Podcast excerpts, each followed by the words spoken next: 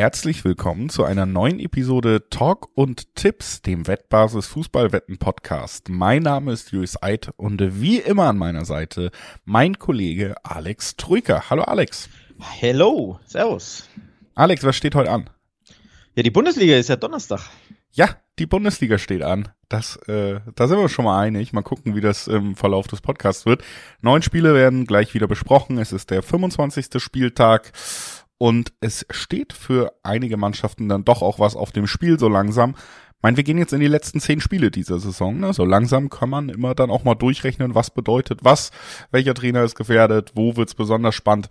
Und das werden wir natürlich auch tun, wenn wir über diesen 25. Spieltag reden. Das tun wir nach ein paar kurzen Hinweisen. Sportwetten sind ab 18 nicht für Minderjährige gedacht und alle Angaben, die wir in diesem Podcast machen, sind Angaben ohne Gewähr, einfach weil sich die Quoten nach der Aufnahme noch verändern können. Zu guter Letzt, Sportwetten können Spaß, aber auch süchtig machen. Und wenn das Ganze bei euch zum Problem wird, könnt ihr euch an den Support der Wettbasis wenden, sei es per Mail oder per Live-Chat oder ihr guckt mal auf spielen-mit-verantwortung.de vorbei. Auch da gibt es erste Hilfsangebote. So, das unser Vorwort und äh, worum es gehen soll, ist auch klar und wir halten uns dann ja auch ungern lange auf, bevor wir einsteigen. Heißt, Alex, der 25. Spieltag wartet auf uns und ein Freitagabendspiel, was wir zuerst besprechen wollen. Gladbach gegen Bremen. Erstmal, ja, ein Spiel, was mir ganz gut gefällt von der Ansetzung her, denn es liest sich so schön nach einem richtigen Bundesliga-Traditionsduell immer. Das freut mich immer, wenn sowas auf dem Plan steht. Das hat für mich direkt ein bisschen mehr Strahlkraft als viele andere Partien, über die wir hier manchmal reden. Also aber das, aber äh, wir sprechen hier natürlich trotzdem nicht über zwei Traditionsmannschaften, die gerade ganz oben mitspielen und genau. äh, die sicherlich auch beide ja ihre Probleme haben. Und gerade Gladbach, muss man sagen, in dieser Saison natürlich wieder gebeutelt. Bin da echt gespannt, ob sie ja diese dann eher enttäuschende Saison am Ende abschütteln können, mit Farke einen längerfristigen Plan haben, vor allen Dingen, was da im Sommer passiert. Ich habe bei Gladbach echt das Gefühl, das ist keine gute Ausgangslage für ein Spiel.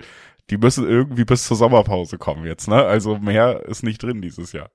Das Aber ist ähm, recht groß, denn tabellarisch geht's nicht ganz so um viel. Zehnter gegen Elfter. Ich will jetzt nicht von grauen Mäusen sprechen, dafür sind die Vereine große Traditionsclubs. Aber nach oben und nach unten geht halt einfach für beide Vereine nichts mehr.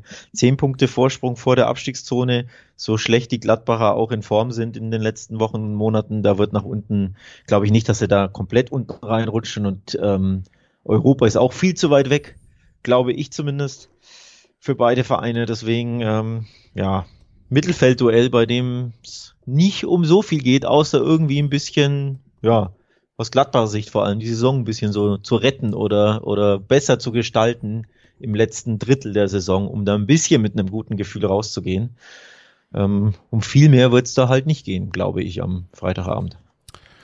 Ja, also wie gesagt, so rein tabellarisch sind das für mich auch Mannschaften, die werden jetzt nicht mehr katastrophal abrutschen man sagt ja eigentlich, es gibt eine 40-Punkte-Marke, die so magisch ist. Jetzt sind sie beide bei 30, heißt theoretisch noch in der Gefahrenzone, aber die Bundesliga hat in den letzten Jahren immer wieder gezeigt und ich glaube, das wird auch dieses Mal so sein, du brauchst keine 40 Punkte, um halbwegs sicher durch die Saison zu kommen.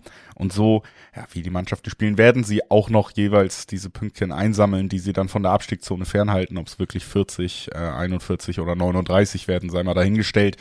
Aber ich glaube schon, es geht viel ums Gefühl und ja, auch natürlich für beide Mannschaften mal wieder einfach ein positives Erlebnis zu haben. Ne? Werder die letzten beiden Spiele verloren, ähm, Gladbach Niederlage, Unentschieden, Niederlage, also auch da läuft's wieder nicht mehr. Und dann will man natürlich zumindest den Fans irgendwie auch Richtung Sommer ein positives Gefühl geben. Ist, glaube ich, manchmal echt auch nicht zu unterschätzen, dass man einfach sagt, hey, äh, wir wollen ja zumindest gut gelaunt in die nächste Saison starten. Da wollen wir noch besser dastehen. Gerade aus Gladbacher Sicht, glaube ich, ist das ein wichtiges Thema, dass du die Fans nach diesen schweren Jahren nicht gänzlich verlierst. Jetzt hast du die Chance in einem, in einem Heimspiel und ich glaube, du hast die Chance auch konkret, denn ähm, Werder wird mitspielen und ich sehe die Mannschaften auch nicht so weit auseinander, vor allen Dingen, weil Gladbach so schwächelt. Was ich aber auch sehe, ist natürlich ein Spielermaterial bei Gladbach, das äh, wäre das Schwachstelle, nämlich die hohe Verteidigung und die vielleicht auch im Vergleich zur Offensive nicht so qualitativ hochwertig besetzte Defensive von Werder, dass die schon auch leiden könnte unter einem Tyram, unter einem Player, unter dem, was da ja prinzipiell an individueller Klasse auf dem Platz ist. Ne? Also ich würde schon sagen, Gladbach hat für mich hier erstmal sehr, sehr gute Chancen, ein Tor zu erzielen gegen Werder. Das schon, wobei sie ja in ihren letzten drei Spielen kein Tor erzielen konnten. 0-4 in Mainz, 0-0 gegen Freiburg, 0-3 gegen Leipzig. Ähm, offensiv hapert es da in den letzten Wochen, was ja durchaus erstaunt angesichts des Personals. Ähm, aber Tyram hat seine Form so komplett verloren und ja teilweise sogar seinen Stammplatz. Ähm, so gut er in der Hinrunde war, so schwach ist er in der Rückrunde, beziehungsweise wenn er überhaupt spielen darf. Oftmals kam er ja ähm, nur von der Bank. Also da hapert es ähm, überraschenderweise, wie ich finde, im, im Sturm sehr in den letzten Wochen. Ja, und bei Bremen hapert so allgemeiner. Die haben vier ihrer letzten fünf Spiele übrigens verloren. Also die sind auch überhaupt nicht gut in Form, haben immer wieder so, so Runs, wo sie ähm, ja reihenweise Niederlagen kassieren. Gab ja, glaube ich, vor der ähm, vor der WM und nach der WM auch vier Spiele, wo sie, wir erinnern uns, äh, 6-1 bei Bayern und 7-1 bei Köln verloren haben. Das waren auch vier Spiele ohne Sieg. Also bei Werder ist es immer so, dass sie einfach sehr, sehr unstetig sind. Ja, und deswegen, ich will jetzt nicht von Krisenduell sprechen, aber schon zwei Mannschaften, die äh, zumindest im Kalenderjahr 2023 schwer enttäuschen. Und dann ist es grundsätzlich schwer zu prognostizieren, wie dieses Spiel einfach im Dreiweg ausgehen wird, wie ich finde. Bemerkenswerterweise trotzdem Gladbach mit 1,90er Quoten auf den Heimsieg, also ähm, niedrig datiert, wie ich finde. Ich hatte hier wirklich Zweierquoten erwartet ähm, bei einem Duell mehr oder minder auf Augenhöhe, zumindest, ne? Blick auf die Tabelle zeigt ja auf, 10. gegen 11. und beide haben 30 Punkte. Also mehr Augenhöhe geht ja normalerweise nicht. Form auch nicht gut bei beiden. Also ich hätte eine Augenhöhe erwartet mit schönen Zweierquoten auf Gladbach. Nur 1,90er Quoten ist nicht so prickelnd. Ich neige trotzdem ein bisschen dazu zu sagen, ich kann mir gut vorstellen, dass die Gladbacher das Heimspiel gewinnen. Reines Bauchgefühl.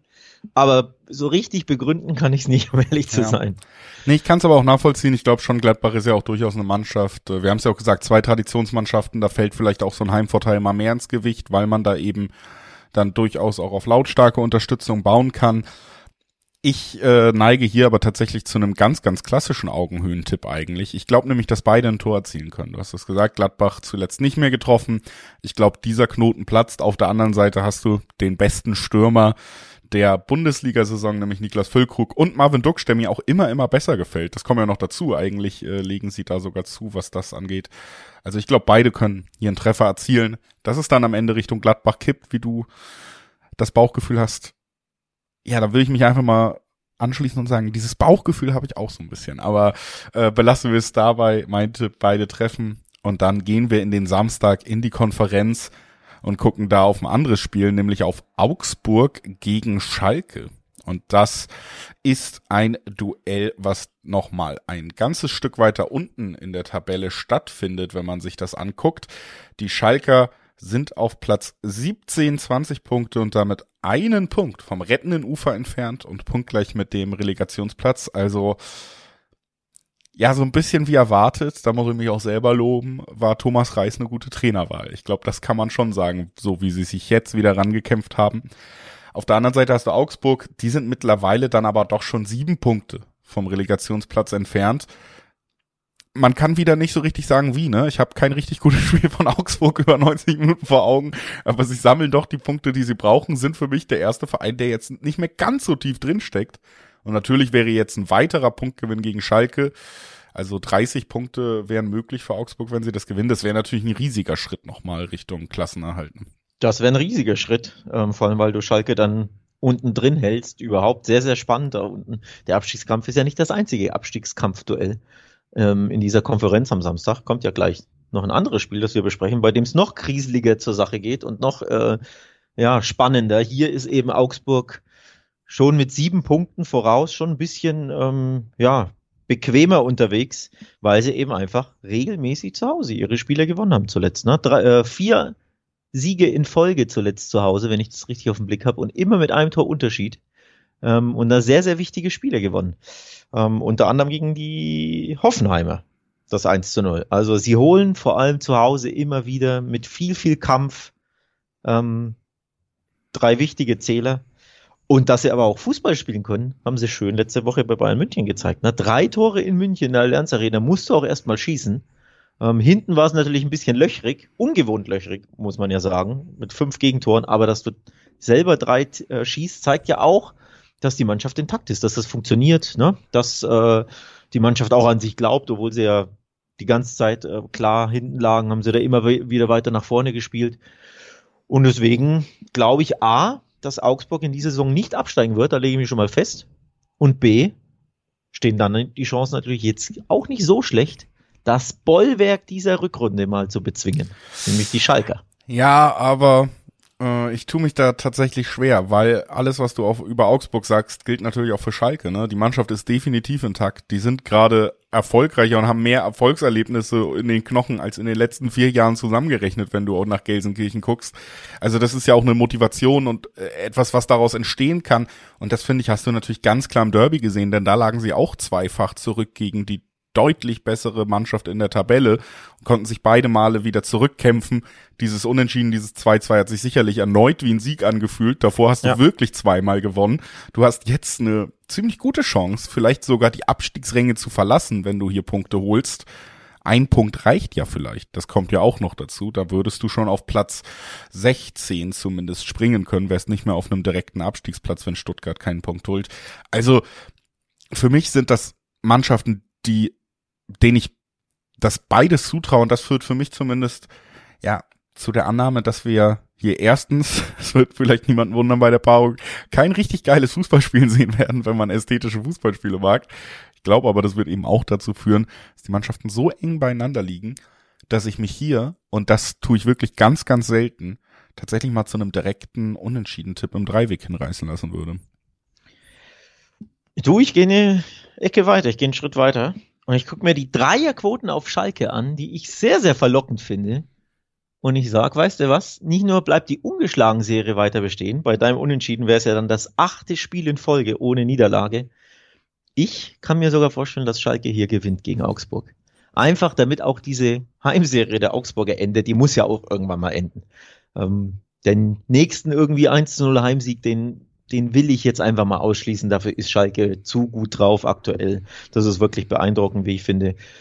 Und auch bei ihren 1-0 Heimsiegen, ich habe das den ein oder anderen ja gesehen, wie du weißt, unter anderem Hoffenheim beispielsweise, das war jetzt nicht immer so prickelnd, dass du sagst, das war folgerichtig, dass sie dieses Spiel gewinnen. Oftmals waren da wirklich auch ähm, Performances dabei, wo du denkst, ja komm, pfeif einfach ab, lass das Spiel 0-0 ausgehen, endlich ist vorbei, aber irgendwie würgen sie dann oft einfach einen rein und äh, zermürben ihren Gegner auch.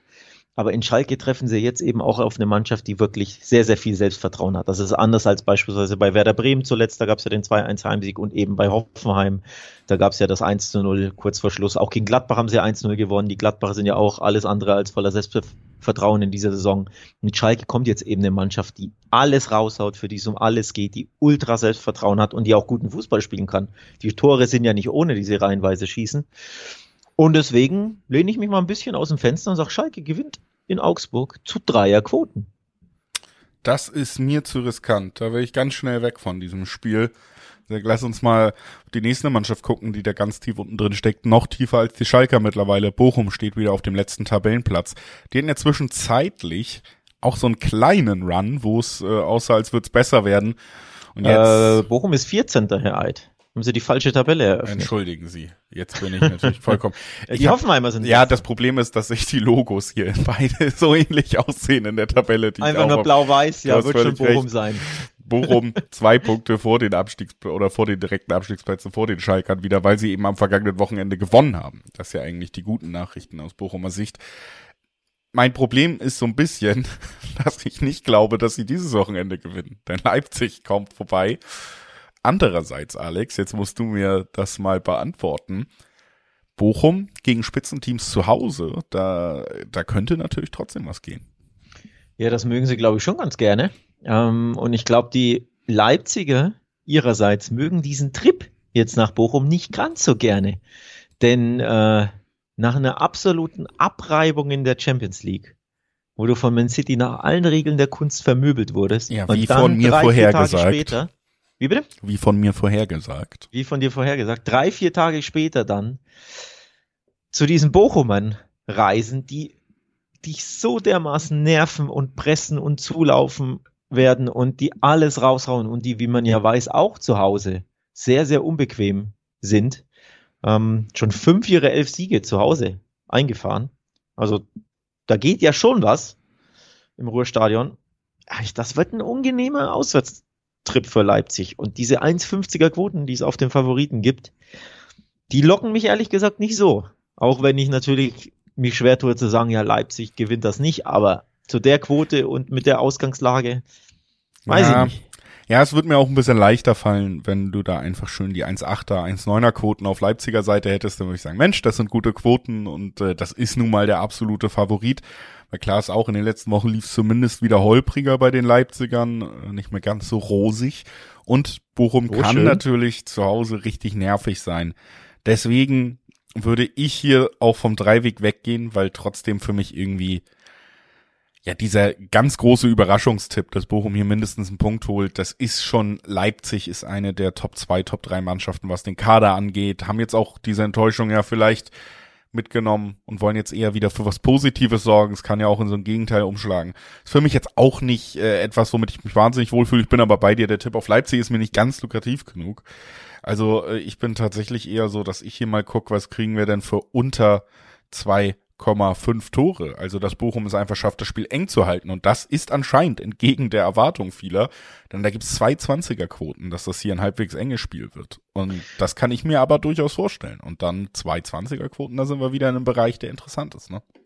Ja, so angeschlagen die Leipziger übrigens nach Bochum reisen werden. Es ist der Lieblingsgegner der Roten Bullen. Denn in der noch nicht ganz so langen Historie des Vereins aus Leipzig haben sie alle wirklich alle Duelle mit dem VfL Bochum gewonnen. Das ist sehr, sehr bemerkenswert, wie ich finde. Ähm, acht Aufeinandertreffen gab es bisher und dabei acht Siege für RB Leipzig. Und auch das hier ist bemerkenswert. Nur in zwei dieser acht Spiele und bei nur zwei dieser acht Siegen hat Bochum überhaupt ein Tor geschossen. Also auch die letzten vier Spiele hat Leipzig nicht nur allesamt gewonnen, sondern allesamt zu null gewonnen. Also man fühlt sich einfach sehr, sehr wohl gegen Bochum offenbar. Da ist eine, eine klare Kluft das macht jetzt nicht so viel Mut aus Bochumer Sicht oder anders gesprochen. Man könnte ja auch sagen, ja, komm, acht Spiele, jeweils nur Niederlagen, irgendwann muss das ja mal enden und vielleicht springt er mal einen Punkt bei rum. Kann man so oder so betrachten, ne? Ich weiß nicht, welche Betrachtungsweise du vorher siehst oder du, du äh, ja. favorisierst, aber die Bilanz liest sich erschreckend, ne? Ja, aber auch folgerichtig. Also ich meine, du musst ja nur mal gucken, was der Kader wert ist oder so. Ne? Das ist jetzt nicht wahnsinnig überraschend. Das aber da waren ja auch Spiele, äh, ja, reichlich Spiele in der zweiten Liga dabei, ne? Ja, Vier auch an der Zahl. Auch in der zweiten Liga war Leipzig, ähm, sagen wir mal, halbwegs wettbewerbsverzerrend schon unterwegs. Aber trotzdem, klar, also wahnsinnig überrascht es mich nicht. Kann natürlich immer mal dieses eine Freakspiel dabei sein, aber dass Leipzig da prinzipiell überlegen ist, und da komme ich auch drauf. Für mich hier wirklich deswegen auch der unter 2,5 Tipp, auch der beide Mannschaften treffen Nein Tipp ich kann mir sehr gut vorstellen, dass es hier am Ende wirklich schmucklos 0-1, 0-2 ausgeht, dass es in diese Richtung geht. Wir, wir sehen kein äh, 0-7 Wiedergutmachung von Leipzig, weil Bochum da schon zu kämpferisch unterwegs ist, aber Leipzig wird es am Ende doch halbwegs souverän über die über die Reihe bekommen. Und das ist deswegen so mein Tipp. Ja. Gut, dann kommen wir mal zu meinem äh, liebsten Thema im Moment fast. Äh, Hoffenheim. Blau-weiße Logos. Blau-weiße Logos. Hoffenheim steht auf Platz 18. Das muss ich auch nochmal für die Verwechslung eben entschuldigen. Kann ich immer noch nicht so ganz begreifen, wie das passieren konnte. Denn die sind ja sogar noch ganz gut in die Saison gestartet. Wenn man an Hoffenheim und deren Kader denkt, denkt man jetzt auch nicht an den krassesten Abstiegskandidaten. dann, wir haben ja schon oft drüber gesprochen, quasi seit dem zehnten Spieltag keine Punkte mehr geholt. Also wirklich ähm, eine Mannschaft ohne jegliches Positiverlebnis seit äh, jahresübergreifenden Zeiten. Keine und, drei Punkte mehr. Punkte gab es zweimal immerhin. Ja, ich sag quasi keine Punkte mehr geholt. Nicht ja. mal drei Punkte, finde ich, sind quasi keine Punkte in so einer langen Zeitspanne. Ja. Aber es geht jetzt gegen Hertha, die sind auch blau-weiß. Ähm, die wirken ja zumindest gewillter, irgendwie in dieser Liga zu bleiben als Hoffmann im Moment, weil da ja gar nichts klappt. Und wie gesagt, das Absurde und das, wo wir natürlich drüber sprechen müssen, ist das Trainerthema bei Hoffenheim. Ich habe es angesprochen hier im Podcast, kurz bevor Breitenreiter entlassen wurde, hat Alexander Rosen, der Sportdirektor von Hoffenheim, gesagt, äh, vielleicht ist es nicht immer der Triemann. Vielleicht haben wir viel größere Probleme hier, die man mal aufarbeiten muss. Wir hatten so eine Phase schon unter Hönes. Und direkt nach diesem Interview wurde Breitenreiter entlassen. Es wurde Materazzo geholt. Und jetzt, knapp vier Wochen später, stehst du da und sagst, ach Mensch, äh, lag vielleicht gar nicht am Trainer, wir haben immer noch dieselben Probleme. Und die Lösung dafür ist, dass jetzt darüber gerätselt wird, ob der nächste Trainer geholt wird. Also es ist irgendwie äh, Pflaster auf, ne, auf einen offenen Bruch kleben, gerade bei Hoffenheim. Ich bin sehr gespannt, äh, wie dieses Spiel ausgeht, denn man hört ja wirklich, das ist ja der Punkt, dass es das letzte Spiel von Materazzo sein könnte, wenn es schief geht. Laut Berichten der Sportbild hat er ein Endspiel ähm, gegen Hertha und wenn dieses Spiel verloren geht, könnte er, sollte er, müsste er, dürfte er ähm, auch erneut wieder vor die Tür gesetzt werden, nach ganz, ganz wenigen Wochen im Amt. Wie gesagt, laut Meldung der Sportbild muss man natürlich abwarten, aber das zeigt schon auf, die Panik ist offenbar nicht ganz so gering in Hoffenheim oder in Sinsheim bei Hoffenheim. Ja, als Tabellenletzter kann ich das ein bisschen verstehen. Andererseits Blick auf die Tabelle. Äh, so dramatisch ist es ja nicht. Ne? Du holst einmal irgendwie einen Sieg und dann bist du ja da unten schon, naja, nicht raus, aber ne, du bist ja dann komplett wieder im Rennen, bist ja eh immer noch, weil ja alles so eng ist. Aber ja, die, die Panik ist offenbar groß. Das wäre schon, wäre schon Ausrufezeichen, wenn Hoffenheim Matarazzo wirklich nach dann, was sind's, fünf Spielen, glaube ich, erneut vor die Tür setzen würde. Ja, dafür müssten sie gegen die Hertha verlieren. Schwierig, sag ich mal so. Also das zu verlieren, musst du auch erstmal schaffen, denn die Hertha ist die schwächste Auswärtsmannschaft der gesamten Liga. Vier Pünktchen haben die geholt auf des Gegners Platz. Also ein Sieg und ein Remis in elf Gastspielen bei zehn erzielten Toren. Also zu Hause gegen die Hertha verlieren wäre ein Kunststück aus Hoffenheimer Sicht. Ja, aber wir haben auch Oder drüber wäre gesprochen. dramatisch natürlich. Gewonnen hat Hoffenheim seit Monaten nicht mehr und die wichtigste und finalste Statistik ist natürlich am Ende die Tabelle und da stehen sie auch schlechter da als die Hertha. Ne? Also nicht in jedem Vergleich dieser beiden Vereine schneidet Hoffenheim so gut ab, dass man unbedingt an den Sieg von Hoffenheim glauben muss. Es ist definitiv ein Sechs-Punkte-Spiel und äh, wie gesagt zusätzlich vielleicht auch schon für Matarazzo ein sehr, sehr wichtiges Spiel, was seine Karriere äh, in, bei seiner bis jetzt sehr kurzen Station angeht. Ganz ehrlich, ich glaube, das wird ein Unentschieden. Ich glaube, das kann keiner gewinnen. Schon wieder, das wäre ja der zweite Unentschieden-Tipp. Das machst du ja sonst eigentlich nie. Wochenlang warte ich auf deine Unentschieden. Ja gut, aber wir haben heute, halt, wir reden auch über einen Spieltag, wo wir Augsburg, Schalke, Hoffenheim, Hertha haben. Das sind dann auch Paarungen, die es mal hergeben. Haben wir ja selten vielleicht. Kann man auch so sehen, ja. Ähm, ich habe mal wieder einen Mutmacher für Hoffenheimer. Denn sie haben gegen keine andere Mannschaft in der Bundesliga häufiger gewonnen als gegen die Hertha. Jetzt ist natürlich Hoffenheim jetzt auch nicht der allergrößte Traditionsverein. Also so, so, so viele äh, Begegnungen gab es da noch nicht. Aber sie haben eben schon siebenmal gegen die Hertha gewonnen. Ein paar Jährchen sind ja dann doch ins Land verstrichen, ne? Seitdem die Hoffenheimer erstklassig sind. Siebenmal schon gegen die Hertha gewonnen, gegen keine andere Bundesligamannschaft häufiger. Das kann ja schon den Kraichgauer ein bisschen Hoffnung machen, denke ich. Hoffnung brauchen sie, ne, vor diesem Spiel, vor diesem Endspiel. Ähm, ich tue mich tatsächlich sehr, sehr schwer äh, im Dreiweg. Quoten, Hoffenheim ist Favorit mit Zweierquoten, niedrigen Zweierquoten. Dein Remis liegt bei 3,60 und der Hertha-Sieg durchaus sehr, sehr lukrativ, wie ich finde, bei 3,50er Quoten im Schnitt. Aber wie gesagt, sie sind mit Abstand die schwächste Auswärtsmannschaft der Liga. Das macht nicht so viel Hoffnung. Immerhin sind sie so schlecht jetzt nicht unterwegs. Ne? Zur letzten 1 zu 1 gegen Mainz geholt. Klar, man hofft zu Hause immer auf einen Sieg, aber die Mainzer sind ja äh, grandios in der Rückrunde drauf. Von daher, glaube ich, kann man schon mit diesem Punkt leben. Ähm, in Leverkusen, klar, da war Bayer zu stark, aber davor gegen Augsburg zu Hause einen super wichtigen Sieg geholt.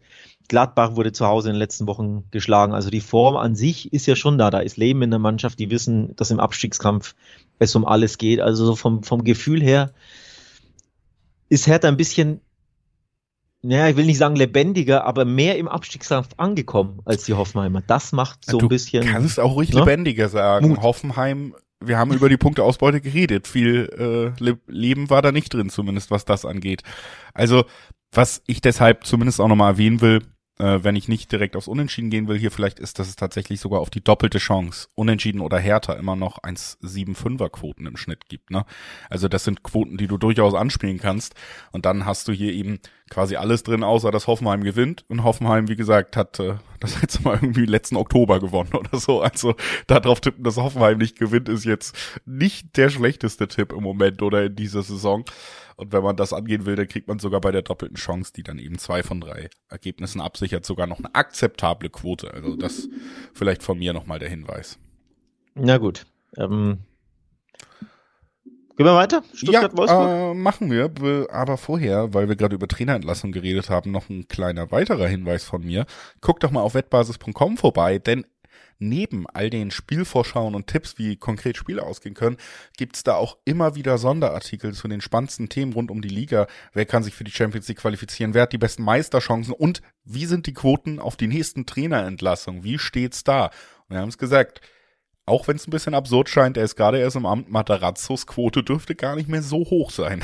Wer genau wissen will, was da los ist, der guckt mal auf wettbasis.com vorbei, denn da könnt ihr euch rund um all diese Themen, wie gesagt, immer sehr schön informieren. Macht das gerne, guckt da gerne vorbei. Und jetzt, Alex, können wir weitergehen und gucken auf das Duell zwischen Stuttgart und Wolfsburg ja, ähm, wo ich mir bis jetzt in dieser Folge jeweils sehr gespannte äh, Anmoderationen gegönnt habe, muss ich sagen, hier weiß ich nicht so richtig, was man von diesem Duell halten soll, denn Stuttgart ist unter Druck und kann mich auch unter Labadier nicht wirklich in, äh, überzeugen. Sie hatten diesen einen Sieg unter Labadier. Wenn danach der zweite Sieg gefolgt wäre, dann wären sie für mich ein Kandidat, der schon bald in Sicherheit sein könnte, aber dann haben sie gegen Schalke verloren. Und das äh, hat sie sehr zurückgeworfen, wirken nicht mehr so, als würde der Trainereffekt großen, großen Punkt haben. Und Wolfsburg auf der anderen Seite nach einem guten Start ins Jahr, für mich eher eine Mannschaft, die so langsam auch akzeptieren muss, dass sie wohl wieder im Mittelfeld landen. Ja gut, ähm, Mittelfeld ist ja jetzt so schlimm nicht. Wenn der Mittelfeldplatz der siebte Platz ist, berechtigt der ja voraussichtlich zur Teilnahme an der Europa Conference League, sollte im Pokal das sich so entwickeln, wie man es erwartet. Und dann, glaube ich, mit dem siebten Platz kann Wolfsburg sehr gut leben, wenn der Mittelfeldplatz, wie gesagt, der siebte ist. Also da geht schon noch was für die Wölfe.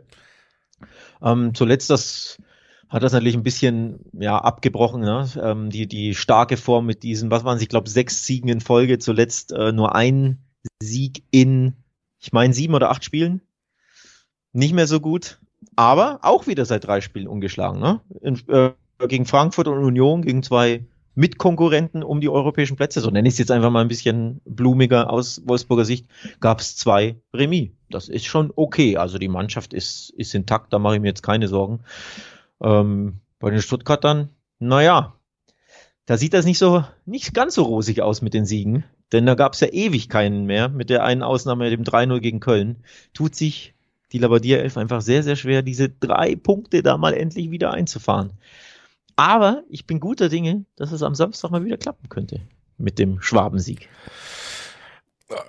Das, ähm, ja, weiß ich nicht so genau. Ehrlich gesagt, Wolfsburg, also erstmal, wie zufrieden man mit dieser Saison sein kann, sei mal dahingestellt, weil ich finde, du hast immer wieder gesehen, dass diese Mannschaft durchaus über mehr Potenzial verfügt als vielleicht auch Platz sieben. Dann kriegst du es oft hin, solide zu sein, aber eben nicht eine Konstanz da rein, dass du wirklich, ja, vielleicht die Leistung zeigst, die eigentlich möglich sind. Aber was sie halt eigentlich immer zeigen und was eigentlich auch natürlich die große Stärke oder der Spielstil ist, mit dem man Trainer Kovac immer noch verbindet, ist natürlich eine gute und stabile Defensive. Ne? Und das ist etwas, was mir fast schon direkt jegliche Hoffnung für einen Schwabensieg da aus diesem Spiel herausnimmt. Denn die wissen ja nicht mal mehr so wirklich, wer bei uns überhaupt Mittelstürmer spielen soll, haben da einiges ausprobiert. Äh, Labadia sagt dann selber mal auf den Pressekonferenzen, ja, das hat heute wieder nicht so gut geklappt, müssen wir nochmal umdenken. Also Stuttgart ist ja leider auch, ja, was diese Attraktivität im Spiel angeht, die sie im Aufstiegsjahr dann hatten, was auch die Torausbeute angeht, da ja auch deutlich eingeschränkter unterwegs als in den letzten Jahren und das gegen ein zumindest berechnend und clever verteidigendes Wolfsburg kann für mich schon der eine Stolperstein sein, der für mich eigentlich den Tipp Stuttgart gewinnt hier fast aus der Rechnung rausnimmt, ehrlich gesagt. Kann ich, kann ich verstehen. 92er-Quoten auf Wolfsburg sind natürlich schon ziemlich attraktiv, aber so sind es auch die 245er auf den VfB. Und ich glaube, zu Hause geht das schon was, weil ich finde Stuttgart zu Hause wesentlich ähm, engagierter als in Auswärtsspielen. Ähm, wobei engagiert man sie zuletzt in Frankfurt schon beim 1 zu 1. Hatte ich übrigens auf dem Zettel, Herr Eid, letzten Spieltag. Und jetzt habe ich auf dem Zettel, dass der VfB hier tatsächlich mal wieder einen Dreier einfährt zu Hause. Gegen Köln dieses ja. 3 zu 0. Ähm, wird man vielleicht nicht ganz wiederholen können vom Ergebnis her, aber es reicht ja so ein hart erkämpftes 2 zu 1 mit dem Siegtreffer in der 82. Das reicht ja. Dann gehen Sie hier auf jeden Fall Kopf an Kopf, weil ich kann nicht vorbei an 290er Quoten auf die deutlich bessere Mannschaft in, auf die Saison gesehen in eigentlich allen Bereichen. 92er Quoten auf Wolfsburg, da drin kann ich nicht vorbeigehen und äh, tippe hier gegen dich und die Stuttgarter und sag, Wolfsburg gewinnt dieses Spiel. Na gut. Und damit haben wir die Nachmittagsspiele am Samstag durch und gucken aufs Topspiel. Dortmund gegen Köln. Wieder ein schönes Traditionsduell. Fanfreundschaft ja auch am Start. Und ähm, ja, die Frage, ob Dortmund nach dem enttäuschenden Unentschieden gegen Schalke ein weiteres enttäuschendes Ergebnis liefert, denn Köln im Moment eigentlich so schlecht drauf, auch wirklich mhm. die Ergebnisse, vor allen Dingen auch gegen wen diese Ergebnisse zustande kamen in den letzten Wochen, echt enttäuschend unterwegs da muss Dortmund eigentlich in die Siegerspur zurückfinden, gerade zu Hause. Ansonsten wird es natürlich auch, äh, brauchen wir auch wieder nicht mehr über den Meisterkampf reden. Ne? Dankbarer Gegner, glaube ich, ja, für glaub den BVB. Wobei dankbar, sie brauchen ja jetzt keinen dankbaren Gegner. Ähm, die Leistungen mhm. stimmten ja zuletzt, wie ich fand, auch wenn es natürlich das Champions League ausgab. Schwer ja. gegen Chelsea, ne? Da waren sie jetzt nicht ganz so offensiv, nicht ganz so prickelnd unterwegs, aber gegen gegen Schalke hätten sie es schon gewinnen müssen und die Leistung stimmte schon. Das Ergebnis am Ende aus Dortmunder Sicht natürlich nicht mit Blick auf die Tabelle, die Leistung, wie ich fand, schon. Ähm, klar, hinten hast du dann ne, zweimal zu oft gepennt oder zweimal gepennt, aber grundsätzlich mache ich mir da eh keine Sorgen. Nichtsdestotrotz super dankbar Gegner der FC, ähm, denn die sind jetzt seit vier Spielen ohne Sieg und ohne Tor und haben nur in einem, nee, sorry, in zwei ihrer letzten acht Spiele überhaupt Tore geschossen oder ein Tor geschossen das ist schon sehr, sehr dünn. Also da ist wirklich alles abhanden gekommen, was so den Baumgart-Fußball ausmacht. Sie sind sehr ausrechenbar, sie sind sehr ideenlos, sie haben keinen Stürmer vorne drin. Äh, hinten die Abwehr ist alles andere als solide. Das ja. äh, sollte eine klare Sache für Dortmund werden, um es klar und deutlich auszusprechen. Ja, nach jetzt eineinhalb Jahren sehr intensiven Baumgart-Fußball, der ja auch Erfolge gebracht hat, wird Köln sich zum Ende dieser Saison schleppen müssen, so wirkt es schon und dann fehlt ihnen wirklich einfach gerade. Sie haben keinen Spieler, der aus dem Nichts ein Tor erzielen kann, der für sich selber für offensive Gefahr sorgen kann. Sie brauchen diese mannschaftliche Geschlossenheit, die kostet wahnsinnig viel Kraft und die ist langsam aus. So kann man Köln, glaube ich, gerade zusammenfassen. Dortmund wird da nicht gerade zu Hause auch noch vor wahnsinnige defensive Probleme gestellt werden und die ist ja an sich auch äh, größtenteils stabiler als in den letzten Jahren bei Dortmund. Also ich glaube, sie haben gute Chancen, kein Gegentor zu kassieren und dann haben sie halt 90 Minuten Zeit, da einmal durchzukommen. Köln leistet sich gerade auch viele Fehler in den letzten Wochen, die man vielleicht so auch nicht gewohnt ist. Da stehen die Chancen gut. Trotzdem muss man sagen, für mich auch, ja, schon das Derby unentschieden kam natürlich nicht aus dem Nichts, das ist angesprochen, Dortmund war in toller Form das ganze Jahr. Das Problem ist aber, dass sich über die letzten Wochen ja schon wieder so viele Ausfälle beim BVB angehäuft haben, gerade in der Offensivabteilung, dass du eben wieder Richtung zäher Fußball auf einmal steuerst. Es ist nicht mehr so leichtfüßig, wenn du auf vier, äh, alle vier guten oder der besten Offensivkräfte, die du in den letzten Wochen hattest, nicht mehr zurückgreifen kannst. Ne? Brandt hat gefehlt, Reus hat gefehlt, Adeyemi fehlt, Alea immer noch nicht bei 100 Prozent. Also das tut schon richtig weh, was Dortmund da innerhalb von Wochen an guter Leistung dann auch wieder an Aderlass hat. Und das, das hat sich am vergangenen Wochenende schon gerecht. Da gab es dann nur einen Punkt. Und ich glaube, es wird dieses Spiel auch weiter beeinflussen, indem wir, wie gesagt, einen BVB sehen, der nicht immer mit super viel Tempo und super viel Kreativität, aber ungefähr 90 Prozent Ballbesitz versucht irgendwie ein Tor zu schießen. Köln wird nicht viel beitragen, tief stehen. Also vielleicht gar nicht so viel Tore, BVB-Sieg und äh, beide Mannschaften treffen Nein dann zumindest, mein Tipp auch. Dann äh, sieht es so aus, als wenn Köln dann zum fünften Mal in Folge ohne eigenes Tor bleibt, denn beide treffen nein, würde ich eher sagen, eher treffen die Kölner nicht genau. als der BVB. Wahnsinnstipp, ne? Aber ja, ähm, am Ende macht das Dortmund. Ähm, Reus kehrt zurück oder ist, ist auch wieder im Training, also da schon ein bisschen was Positives für die Offensive, für ja, die Geschlauchte. Ich bin mir nicht sicher, ob ich mich traue, auf ein Haller-Tor zu setzen. Das bräuchte der unbedingt. Ähm, er ist natürlich weiterhin meilenweit weg von seiner Normalform. Klar, ne? nach seiner Krebserkrankung sollte das auch nicht überraschen. Aber ich könnte mir vorstellen, dass vielleicht bei ihm äh, mal der Knoten platzt. Und wenn es ein Haalandsches Tap-In-Tor ist, also ein Abstauber irgendwie aus sechs Metern, weil davor halt der BVB über Reus und Co. ein bisschen wirbelt. Also ich sehe am Ende wirklich dann äh, den Dortmund-Sieg. Das muss auch kein 4-1 werden oder 5-1, aber so ein standesgemäßes 2-0 oder 3-0 ähm, kann ich mir schon sehr, sehr gut vorstellen, denn die Kölner sind äh, zu schwach unterwegs. Ich habe übrigens einen kleinen Hot Take für dich. Ich glaube, der FC rutscht unangenehm tief unten rein ja. noch. Sieben Punkte Abst äh, äh, Vorsprung haben sie auf den Abstiegsplatz. Ich glaube, das geht noch eher weiter runter. Und, das ist jetzt mein Take, am Ende der Tabelle, glaube ich, liegt Augsburg vor dem ersten FC Köln. Die sind ja beide aktuell punktgleich und wir sprechen ja Woche für Woche für Woche immer darüber, wie Augsburg im Abstiegskampf steckt und über den FC sprechen wir nie darüber.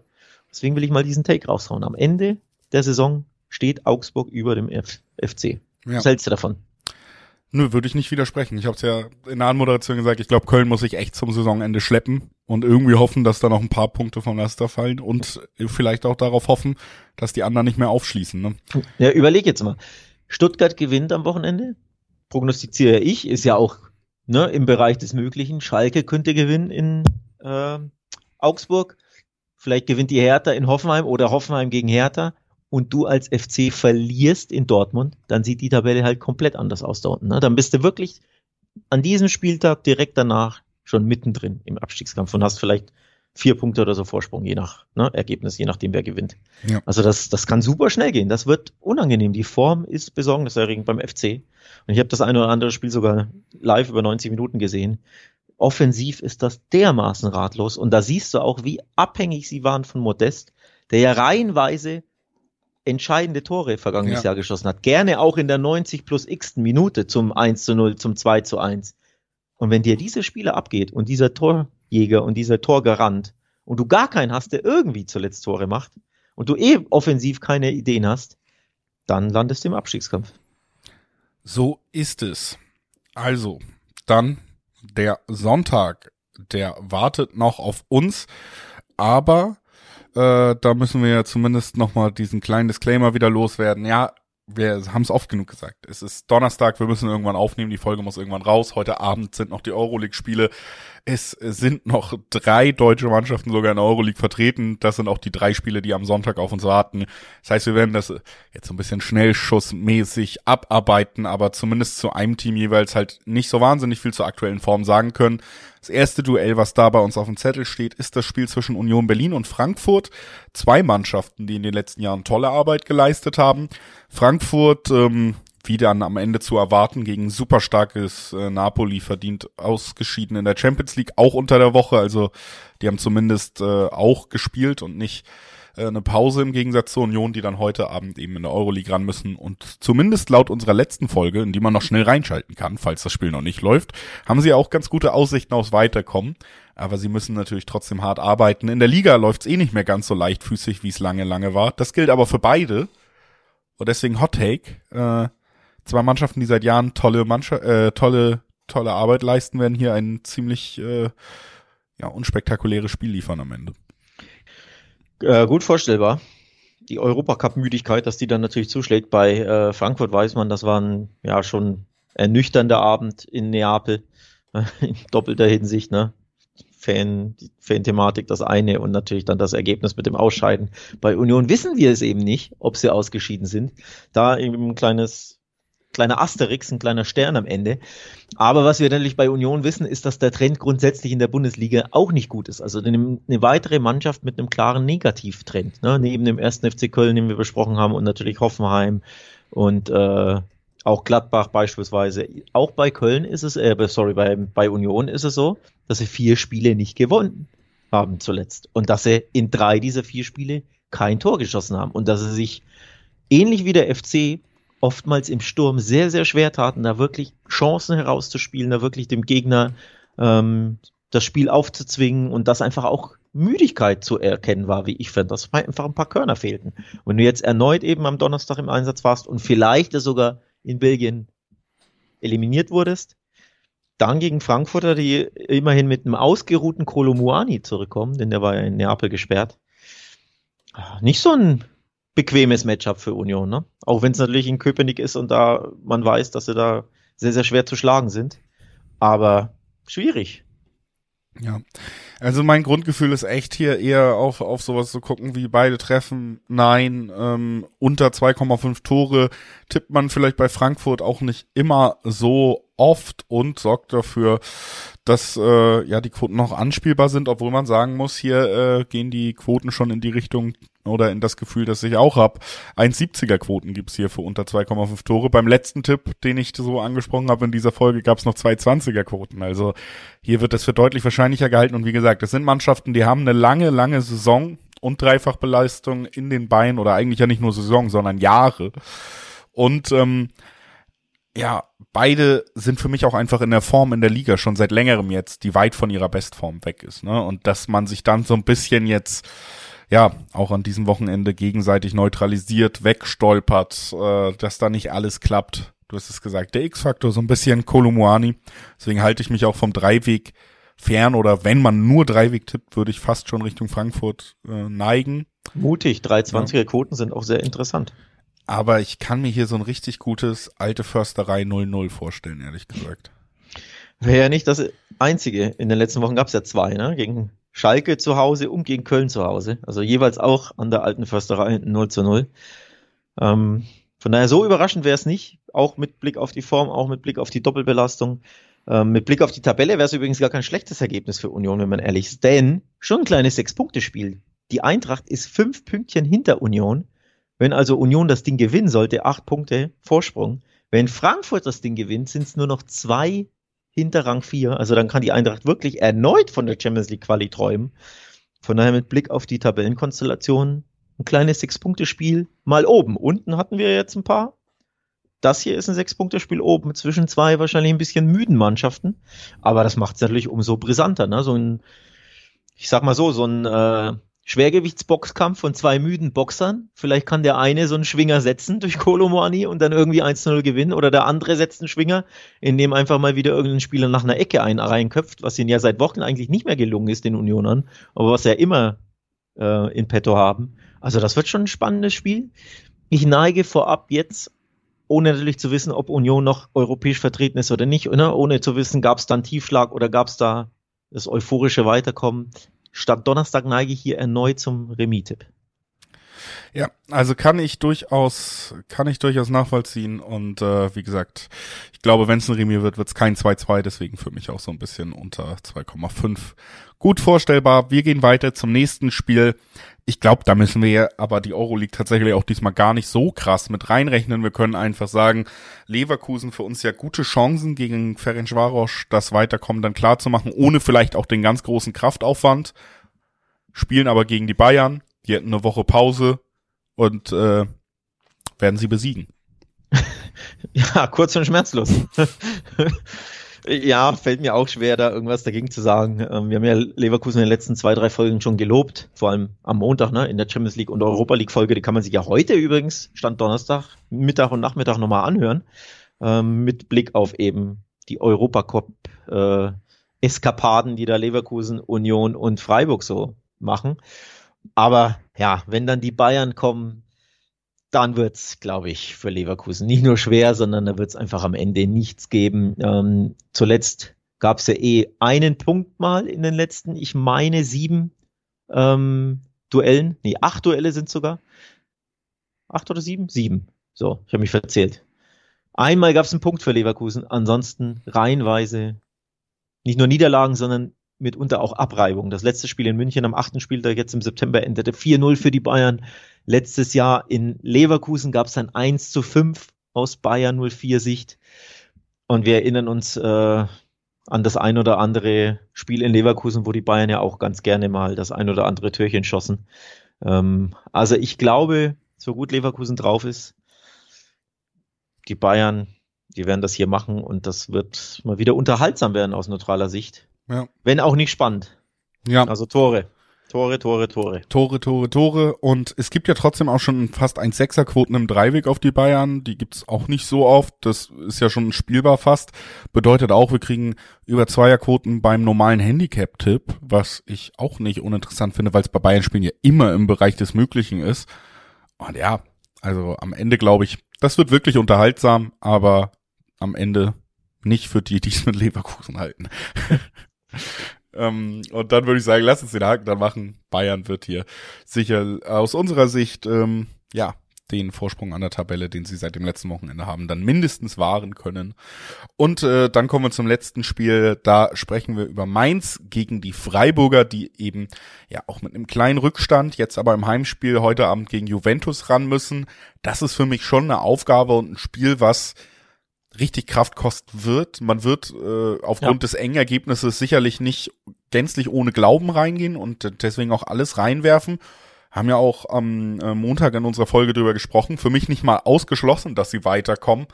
Aber ja, vielleicht sogar mit einer Verlängerung, das würde ich bei dem Hinspielergebnis und den Mannschaften auch nicht ausschließen. Dann 120 Minuten, egal wie es ausgeht, die Enttäuschung oder die Euphorie und dann Samstag, grauer, äh, Sonntagabend, grauer Sonntagabend in der Bundesliga. Mainz ist dein Gegner, die sind gerade gut drauf.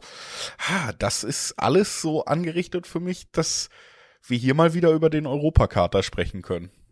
Ja, absolut. Ähm, Gehe ich mit das ist wirklich ein undankbares Matchup. Wir haben von einem dankbaren Matchup bei den Dortmundern gesprochen. Für die Mainz, äh, für die, für die Freiburger ist es ein sehr undankbares Matchup bei den Mainzern, die seit fünf Spielen ungeschlagen sind, vier davon gewonnen haben und vor allem zu Hause zuletzt ein 5-2, ein 3-1 und ein 4-0 äh, eingefahren haben. Also wirklich äh, da auch tollen Offensivfußball, sehr schwungvollen, selbstbewussten Offensivfußball zeigen, zeigten. Und wenn dann die müden Europacup-Freiburger kommen, die eh nicht gut in Form sind grundsätzlich, auch wenn sie zuletzt gegen Hoffenheim gewonnen haben, aber ich habe das Spiel gesehen, mit Ach und Krach, kurz vor Schluss und so gezittert gegen ne, die Krisenhoffenheimer. Also in allerbester Bestform sind sie nicht, die Breisgauer, und dann bei diesen euphorisierten Mainzern, die wirklich äh, ja in, in toller Form sind, die ja, äh, wie wir zuletzt in der letzten Folge, glaube ich, oder war es schon die vorletzte, weiß ich gar nicht, besprochen hatten, ähm, die zweit Schrägstrich drittbestes Rückrundenteam sind punktgleich mit den Bayern. Nur die Tordifferenzen ticken, nee, sogar die Tordifferenz ist gleich. Also ja, zweit- oder drittbestes äh, Hinrunden, äh, Rückrundenteam. Und dann kommst du als müder Freiburger da nach Mainz. Ich traue ich mich zu prognostizieren, dass Mainz das gewinnt? Traust du dich? Ich traue mich, äh, ich traue mich. 220er Quoten im Schnitt, ne? Ja, ich glaube, ich traue mich. Ich hab's ja wirklich, äh, ich hab's ja wirklich sogar so anmoderiert, dass es schon so ein bisschen im Raum stand und irgendwie, es liegt doch alles bereit dafür. Ich kann mir das wirklich sehr, sehr gut vorstellen. Und deswegen bei den Quoten und bei Mainz, die dann jetzt wirklich nochmal marschieren, ich meine, vielleicht tut's den Freiburgern auch gar nicht so weh, ne? Wenn du heute Juventus Turin bezwingen kannst, in der Euroleague weiter dabei bist, dann, dann tut vielleicht so eine Niederlage auch gar nicht mehr so weh am Wochenende. Ich glaube, das ist der Preis, den sie zahlen müssen für ihr Euroleague-Abenteuer. Und deswegen, äh, ja, gehe ich damit. Schön mutiger Tipp zum Abschluss. Gefällt mir, gefällt mir. Ich, ich möchte lieber abwarten, wie das Spiel gegen Juve ausgeht.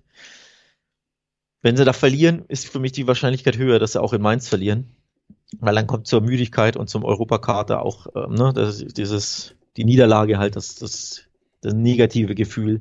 Wohingegen, wenn sie Juve eliminieren sollten, kommt zur Müdigkeit eher eine Euphorie dazu.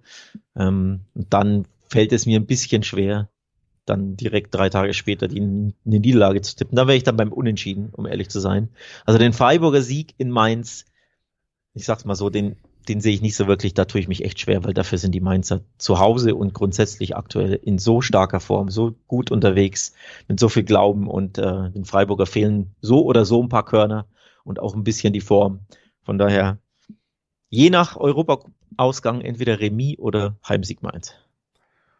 Ja, ähm, kann man, glaube ich, so mitgehen. Wie gesagt, ich gebe den mutigen Tipp ab und sage Dankeschön, dass ihr wieder eingeschaltet habt zu unserer Betrachtung des 25. Spieltages. Es ist ja gleichzeitig auch der kurze Abschied vom Liga-Fußball, denn wir gehen in eine ja, ähm, in eine Länderspielpause und das bedeutet natürlich, wir hören uns trotzdem weiter, denn auch da wird Fußball gespielt und äh, auch da wollen wir natürlich tippen. Aber es bedeutet zumindest auch keine nationalen Ligen, keine Champions League mehr, kein DFB-Pokal unter der Woche. Alles, was wir in den letzten Wochen abgerissen haben, pausiert kurz. Äh, wir werden uns trotzdem wiederhören. Äh, da auch nochmal der Hinweis, abonniert gerne diesen Podcast, wo auch immer ihr ihn hört oder folgt ihm, wie auch immer es in diesen Apps heißt, die ihr nutzt. Dann verpasst ihr auf keinen Fall irgendwelche Folgen. Wir werden auch die Länderspielpause begleiten, hören uns dann auch natürlich zum 26. Spieltag wieder, der ein bisschen warten muss sagen Dankeschön fürs Einschalten und viel Spaß mit dem Fußballwochenende. Ciao.